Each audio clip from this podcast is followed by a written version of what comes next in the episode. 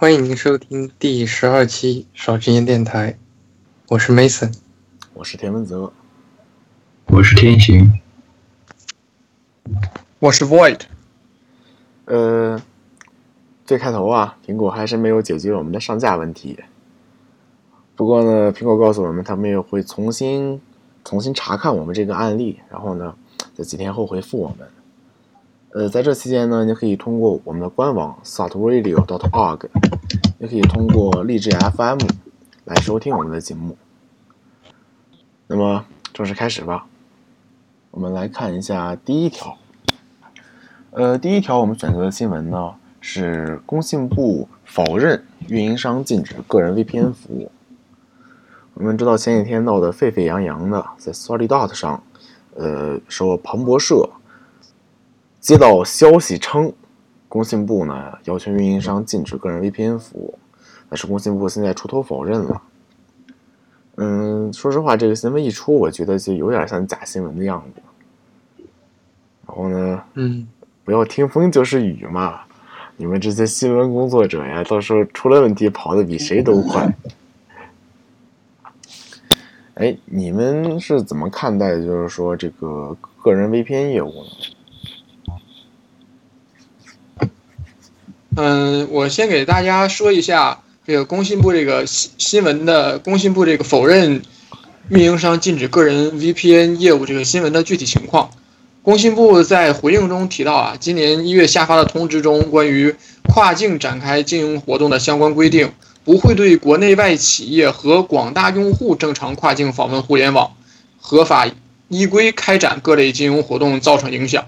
也就是说，你要是个守法的公民，不要去看那些奇奇怪怪的小东西，刷刷 GitHub，看看部分 YouTube，应该还是没问题的。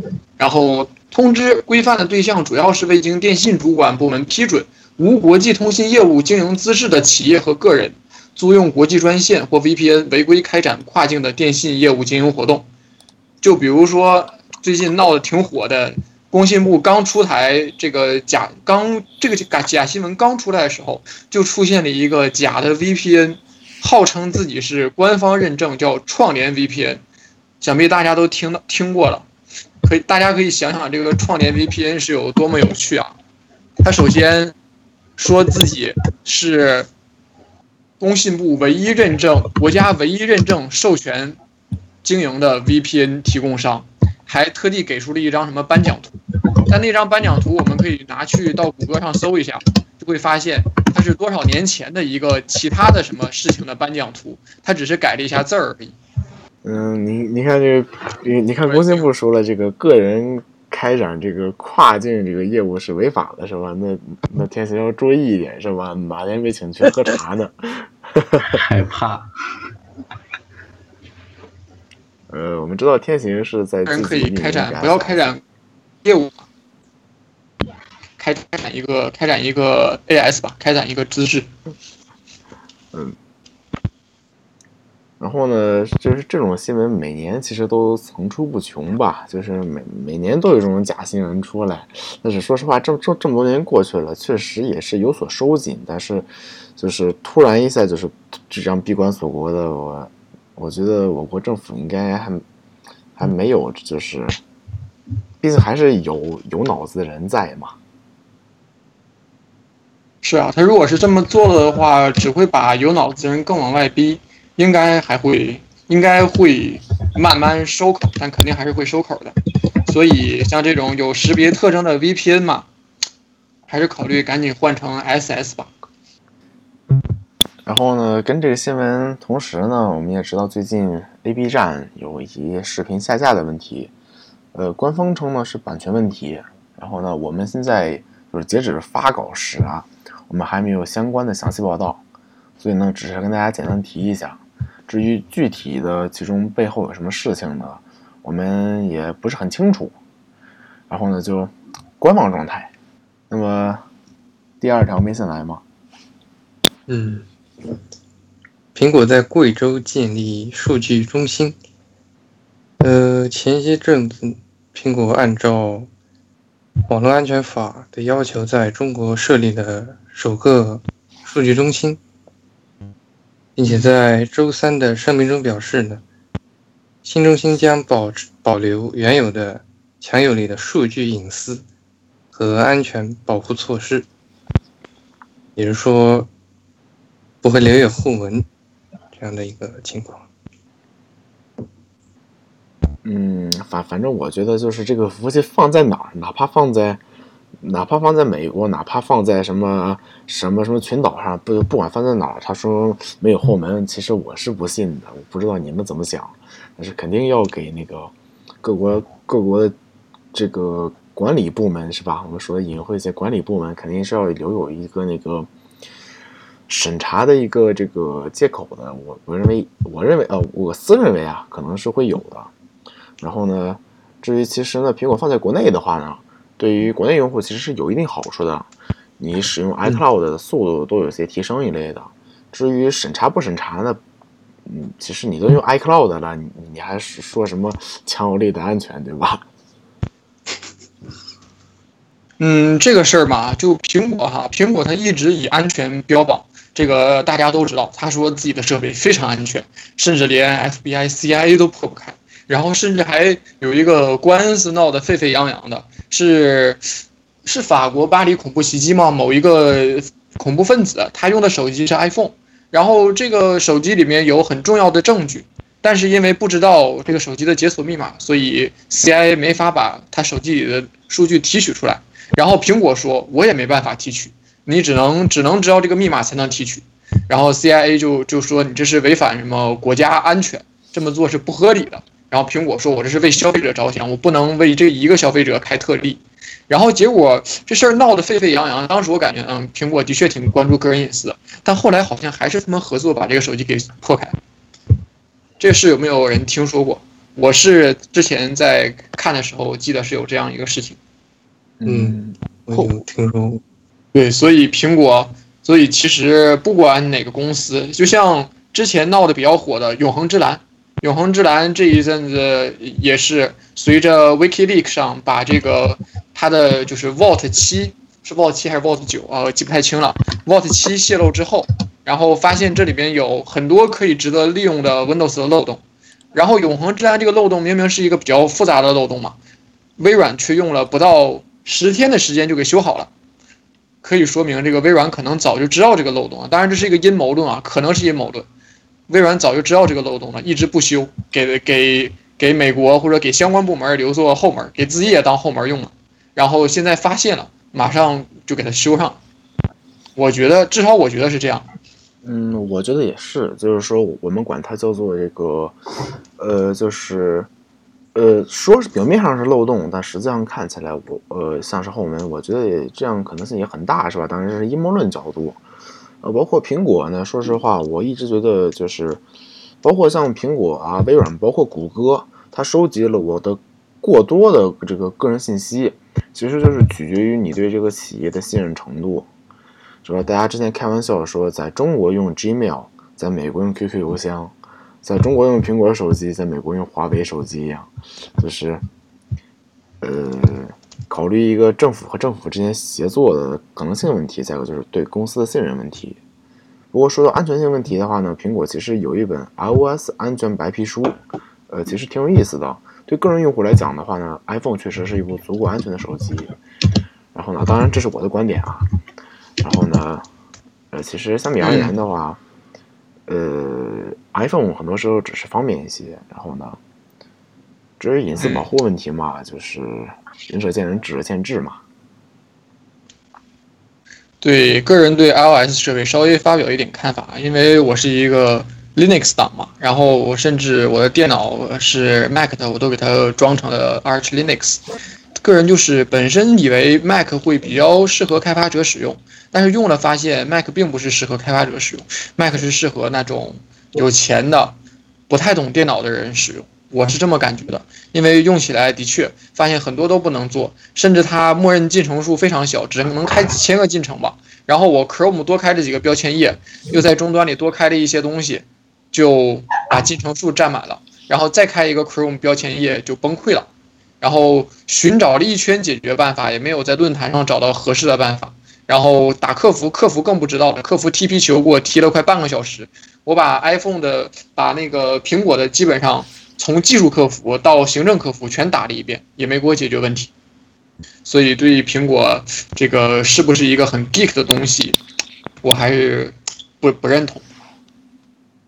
嗯，给大家做一个背景铺垫吧。呃，Wade 现在。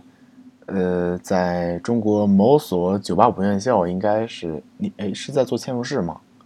呃，不是，是做那个。呃，我我做的是操作系统，但是只是只是业余爱好。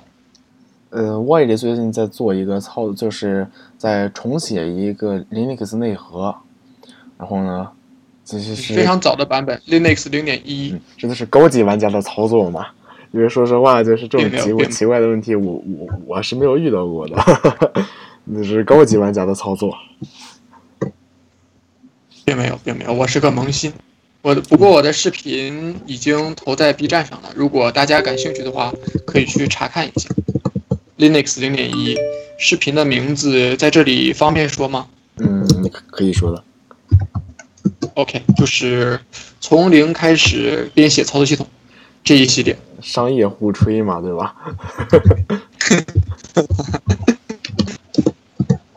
给大佬递女装，不要，转手递给天行。然后呢，第三条，天行来吗？好啊，看一下啊。第三条，印度电信巨头一亿用户个人数据泄露。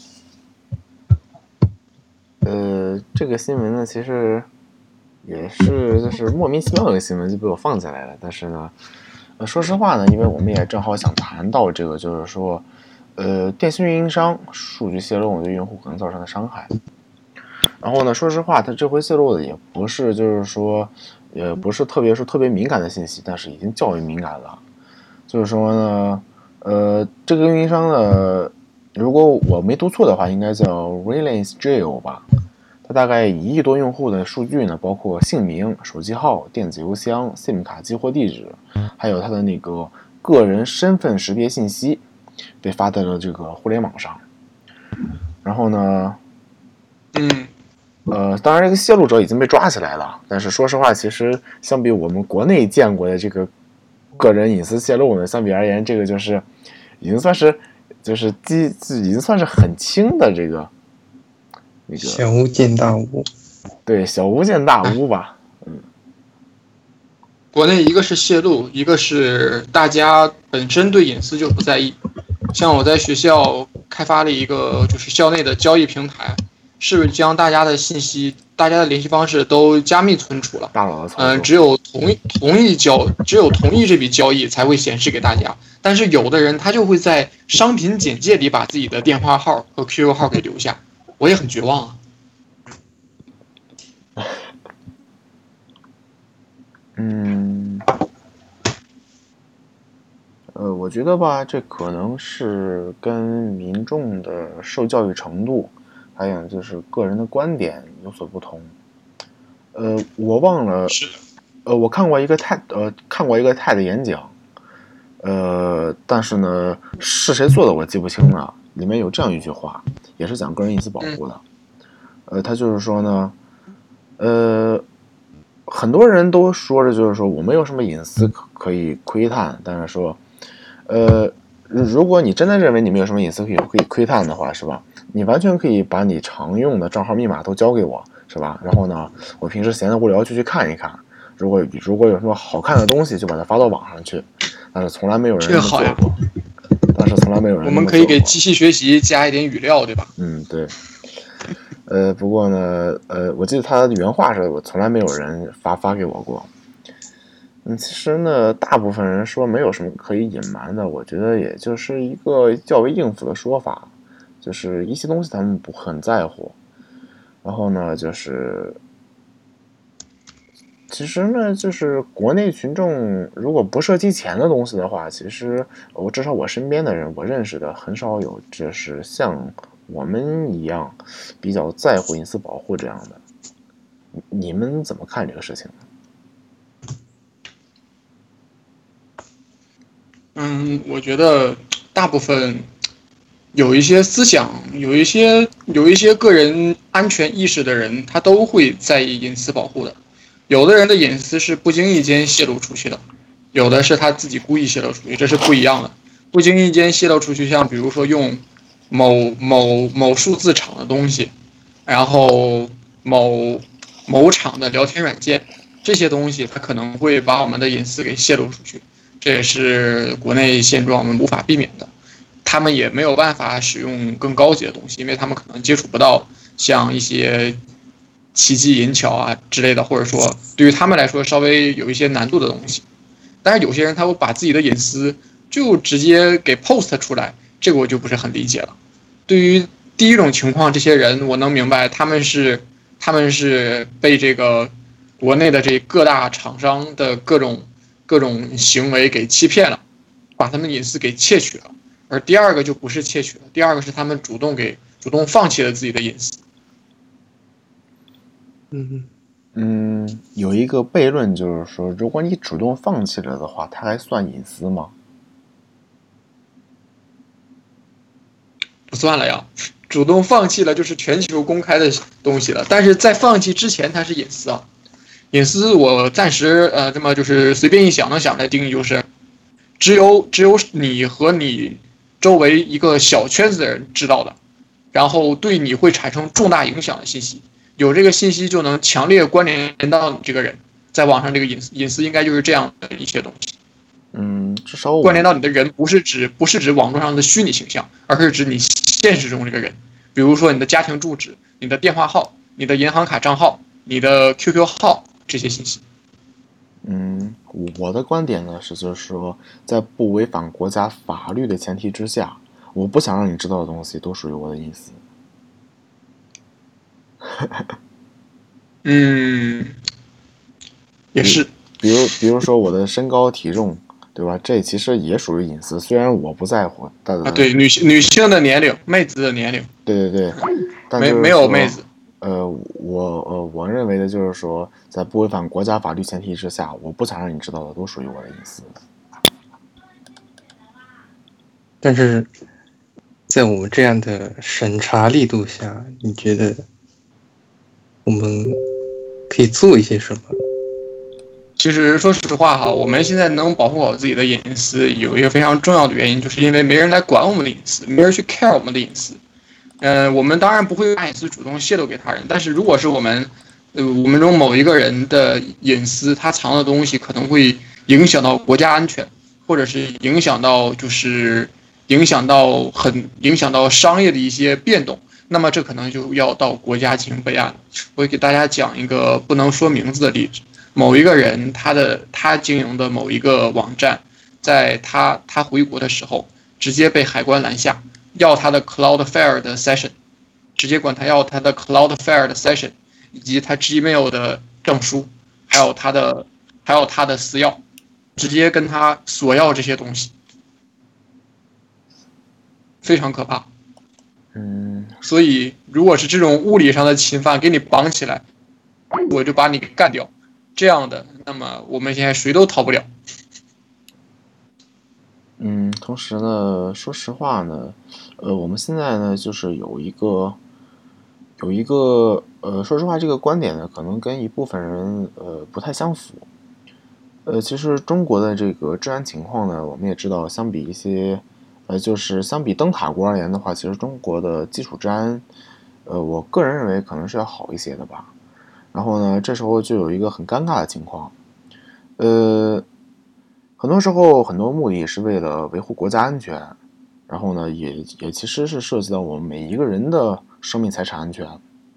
呃，中国法律规定呢是说，就是说这个东西如果涉及国家安全了，那么就不属于你的隐私。那么就有一个，那么有一个问题就是说，在不查看它的情况之下，你怎么知道它涉不涉及你的？就是怎么怎么怎么知道它涉不涉及国家安全？如果它不管涉不涉及都查看的话，就有侵犯人的隐私。但是呢，如果都不查看的话，可能会威胁到国家安全。那么呢，就是这两点之间做做权衡，其实是相当难的一点。很多时候，我们也理解一部分，就是我们理解一部分就是审查行为，但就是说，呃，其实呢，呃，也也就是有这样的一个，呃，这样的一个就是说难以解决的一个技术难点吧。这个在就是其实大部分国家也都没有做好。然后呢，就是如果如果叫你们选的话，你们会怎么去选择呢？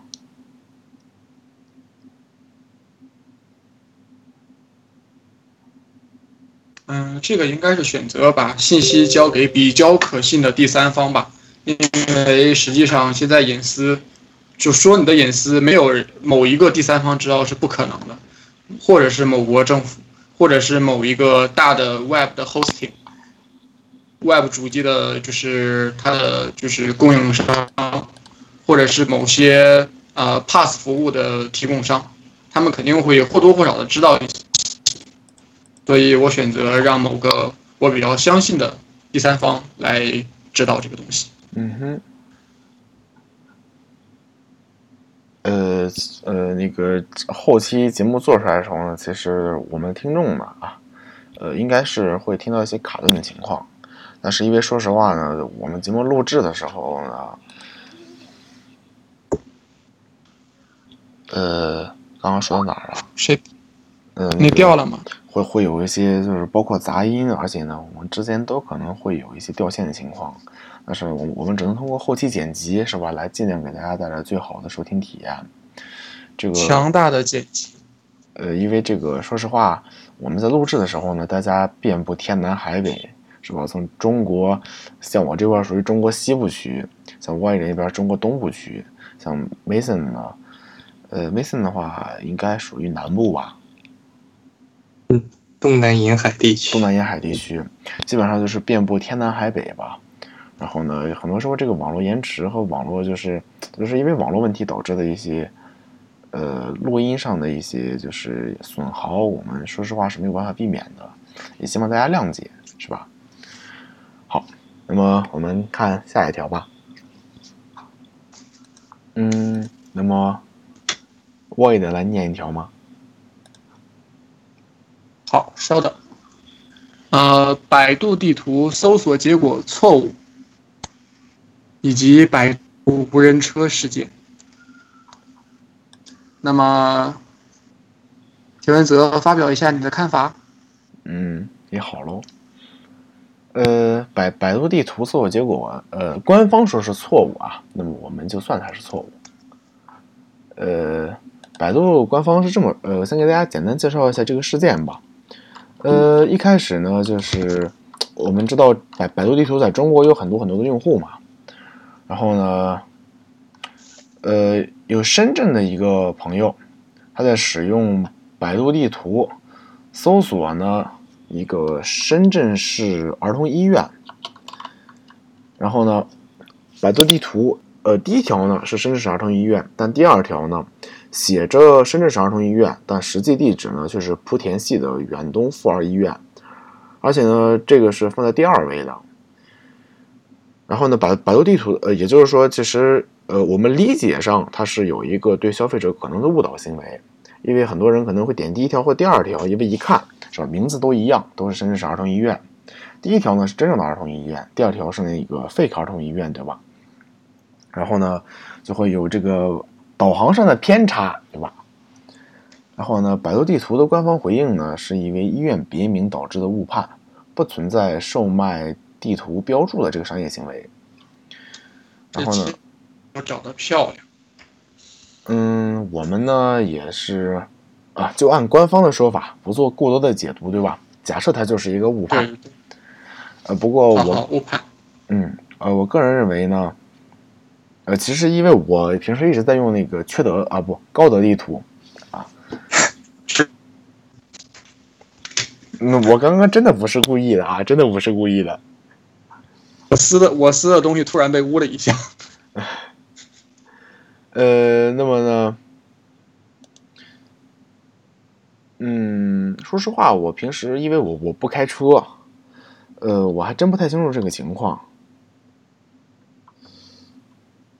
但是我想想，我平时日常生活中其实地图体验呢，因为我用的是苹果自带的地图，就是就是那个高德地图嘛，其实体验还是可以的。嗯嗯，但是呢，就是如果真的出现这样的行为的话呢，其实我我认为呢，嗯，怎么说呢？就是说，作为一个地图运营商来讲的话呢，因为一个是地图，包括像新闻媒体，包括像地图这样东西，最主要的是因为它它的可信度。如果一个地图服务连最基本的正确都做不到的话呢，作为一个地图产品来讲，它是一个失败的产品。然后呢，这里，嗯，我对我稍微说一句啊，高德我知道的是，他如果给你导航到了错误的地方，他给你赔偿一定的钱，嗯我不知道到底是多钱。他如果给你导到错误的地方，你能证明，就比如说你拍一下，我要到这儿，结果你给我导这儿来了，你再把它正确的地方给它修改过来，他会给你一些报酬，或者是补偿金。还有这种我不知道百，对，我不知道百度有没有啊？就对，给这个人导了错误地方，我看新闻上好像只是说，把假将处理的结果告知了这位用户，就是告诉了这个用户，我帮你处理完了，仅此而已。不知道他有没有一些事后的赔偿啊？反正他是没有写出来。然后呢，为什么跟百度无人车这个放在一起呢？是因为当时我在跟他们讲段子，是吧？如果你用了百度的无人车服，呃呃呃，不好意思，前面那句话呢，嗯啊，是我口误是吧？如果你用了某公司的这个无人车服务呢，是吧？是是不是不充 VIP 呢？给你限速二十迈，是吧？然后呢，充普通 VIP 呢，可以给你导到莆田系医院。充超级 VIP 呢，可以给给你导到公立三甲医院，是吧？说不准还还还可以有这种操作呢。充年费 VIP 自动帮你驾驶，还会来一个妹子帮你帮你陪着你开这个无人车。很强。嗯，我认为呢，啊，当然这当然这也是大家开玩笑，但是实际上现在现在黑某黑某公司已经是茶余饭后的绝对正确的事情，对吧？嗯，一个政治正确嘛，这个叫什么 policy right 对吧？一个一个政治正确永的一个政治正确的事情对一个很难啊，只有这么一件事。对对对。然后呢，呃，其实从科技发展角度而言的话呢，呃，我认为呢，它它如果真的做出来的话呢，当然我们从这个它的给出的视频来看的话呢，百度的无人车其实做的不是很好，是吧？那个那个那个，呃，就是那个变道，它我记得我没记错的话，好像呃压线变了四个道吧，应该是还是好几个道吧，总之是若干个道。然后呢，嗯，其实呢，我认为就是，呃，当然，百度敢放这个视频，肯定也是对他自己的技术有足够的信心。不过，就中国目前法律而言呢，这其实算是一个算是一个违法行为吧。呃，我当然我们要看我们的政府怎么回应，到现在也没有回应，是吧？呃，不过呢，就是百度真的提供了这个无人车服务，我个人来讲是不敢用的。你们呢？特斯拉我都不敢用了，更说百度了。对 对对，呃，在上一期节目里，我提我提到一个观点，就是说，呃，如果一个汽车要实时记录我的各种行车信息的话，我宁愿选择一个最传统的，不会记录我个人信息的一个一个传统的汽车，这也是我拒绝特斯拉的原因。这个倒，我觉得这个你都不用不必担心，因为现在很多车都车载导航、行车记录仪这些东西照样会记录你的个人信息的。嗯，车载导航我不给它插卡，然后呢，至于那个行车记录仪嘛，它是离线运，它是离线运行的呀。嗯，好像也是啊，我我我没有安装过行车记录仪，不太清楚。呃，行车记录仪就是一个普通运动相机嘛，然后呢，嗯，哦，是，就存在它自己的本地存储是吧？对，然后呢，像特斯拉那样，就像就它就像飞机引擎一样，数据实时传回特斯拉的服务器，这是我个人认为不能容忍的一点。但这样，但他绝对不会实时的分析吧？实时分析太效率太低了，他应该是离线分析，模型训练好之后，然后在本地来分析。呃，但是就是说，不管他出于什么目的，他他会传回我的很敏感的一些个人信息，就是包括我的我的位置、我的时速，这样就是包括他的他获取公码链接这样的一个事情，我认为都是我不可容忍的，因为我认为是的，我认为如果是我的汽车的话，是吧？它就应该做好它本职工作，因为很多时候其实你的汽车可以泄露出你的很多很敏感的信息，包括你的家庭住址、你的工作单位、你的学校。然后包括你哪天去医院，你你每天爱吃什么饭，都可以从汽车的行车轨迹上泄露出来。对，这个共享单车也是这样。啊、对对对，呃，哎，对了，给大家告诉大家一个一个小贴士吧。如果你骑小黄车的话呢，呃，就是 ofo，我会选我会选择通过支付宝扫码。通过支付宝扫码呢，是只在起始点扫码，然后呢，在呃只在起始点扫码之后呢，就把马上摁返回键，把手机装兜里。这样的话呢，支付宝是没法记录你的行驶轨迹的。像我呢，就会故意把车停的离我家远呃远一些的地方，或者离离要我去远一些的地方，然后再步行走那五百米左右。呃，这是我个人的操作啊。哎，你用的是 OFO 是老版 OFO 还是新版 OFO？呼和浩特只有最普通的 ofo，就那个数字锁的，数字锁那个应该是没什么没什么办法跟踪。现在那些基本上都是电子锁，电子锁的我觉得都很好跟踪。嗯，这个无论你揣兜里多快，它都可以实时的把这个 GPS 信号给你传回去对去。对对，这个时候那个城环公共自行车的那个优势就体现出来了，它没有电子追踪系统，嗯，是的，不过那个好不方便啊，只有一些油装。巴士站才有。对对对，它它它要放在那个停车桩，其实比较麻烦的事情。是的，然后呢，我们来看最后一条吗。哦，最后一条新闻，最后一条呢是一个比较热乎的新闻。我们今天节目录制时间呢是二零一七年的七月十四日，这是这是当天的一个呃一个很热乎的刚出炉的新闻啊。西安呢要求个人粉丝数超过三万的，要在西安政府备案。这也是我们偶像很惊讶的一个事一个事情啊。微博三万粉丝就要就要备案了，这是太太可怕了。这说明 Love Live 就就要来中国了，因为现在偶像已经不能是自己当偶像了，要上报给国家，变为国民偶像。嗯，呃，我不是一个微博用户啊，呃但是我其实我个人觉得，就是这样这样这样这样，我实在想不出是为了什么。但是呢，呃，因为我已经很长时间没有用过微博了，但是其实微微博三万粉丝的话，在微博其实是挺好做到的一点。呃，我不知道你们怎么看，但是呢。说实话，我觉得呃，就是微博的这个相对而言的整个平台的质量，呃，并不是特别特别的高。然后呢，但是个人粉丝超过三万登记呢，也就像网站备案一样，对吧？就像网站备案一样，可能也也算是一个敛财的一个啊。当然，这是我个人观点啊，这个也算是一个可能可能会是一个敛财的一个行为嘛。我我不太清楚，因为现在没有详细信息。你们有谁做过网站备案吗？网站嗯，备案我是做过，呃，是指给自己的网站备案，还是说参与网站站备案的流程？给自己的网站备案。对呀，我曾经给自己网站备案过，然后自己的住址信息差不点泄露出去，好可怕。对，而且呢，还有个问题就是说呢，像现在工信部是没法个人提交备案的，你必须从他的合作平台，比如像阿里云、腾讯云这样的。像我在阿里云备过案呢，每年就必须买阿里的服务器。阿里最便宜的服务器按六按六十块钱一个月算的话，每年其实就给阿里增加了几百块钱的收入。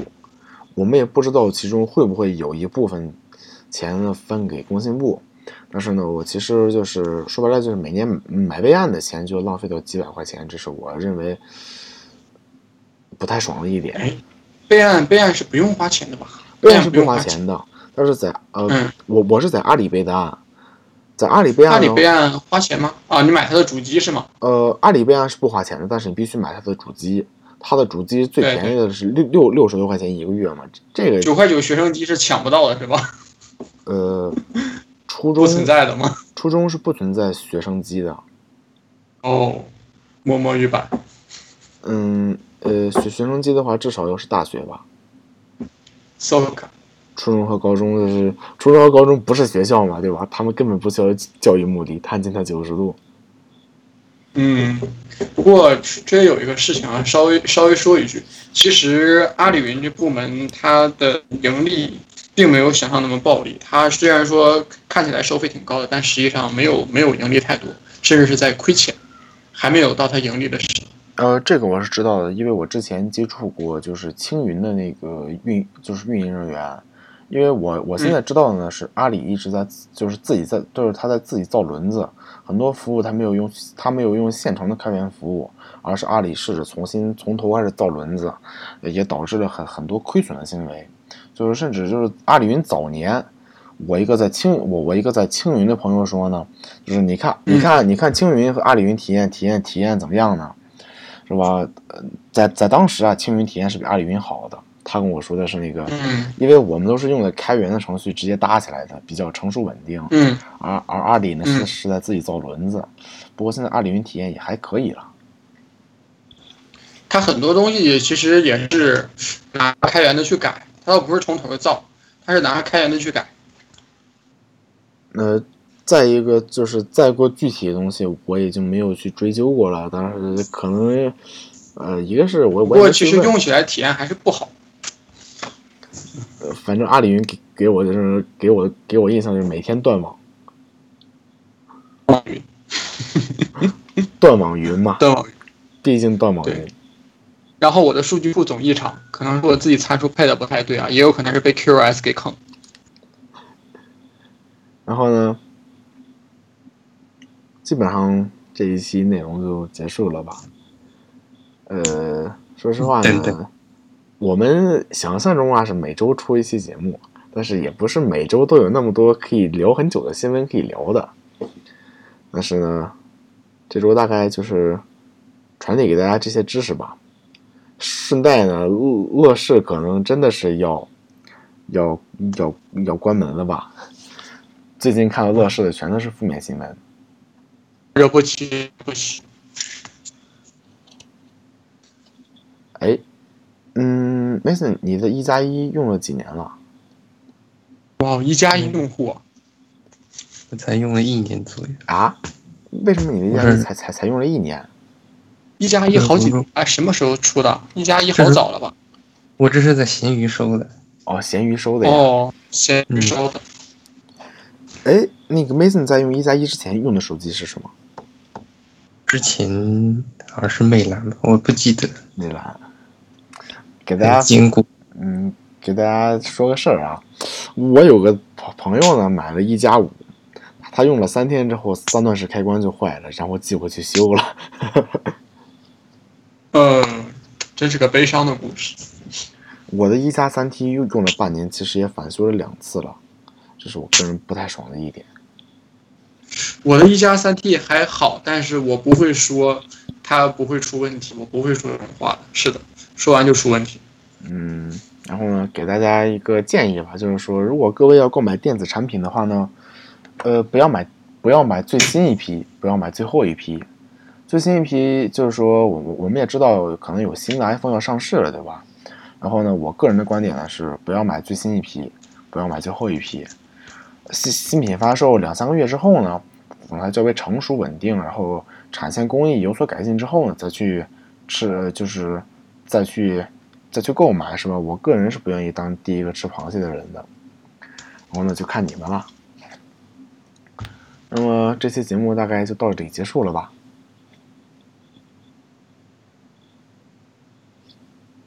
嗯哼，呃，那么您收听完成的是第十二期的少之言电台 South Radio。呃，我是田文泽。我是 Mason，我也可能已经掉可能掉线了吧？然后天我没行我没我没掉线，啊，我以为掉线了，我在等天行。呃，那个天行掉线了。嗯哦，我是 Void。嗯，好，那么我们下期再见，拜拜。拜拜。拜拜。为天行默哀一秒钟。默哀结束。给大佬们递女装。你这个人怎么，呃，你这个人怎么这么污呢？啊，给递女装，咱们你们又不一定要穿啊，对不对？你们可以挂起来，嗯，或者说套在像那个异世界的从零开始的魔法书，那那个某一个暴发户把零的衣服给裱了起来，没事非，常可怕呃，可以套在你身上呀，啊！不可以的，嗯，没有问题的。不不，我这么粗，嗯我是个死肥宅。哦，不肥，我是个死宅我才是死肥宅，太可怕了。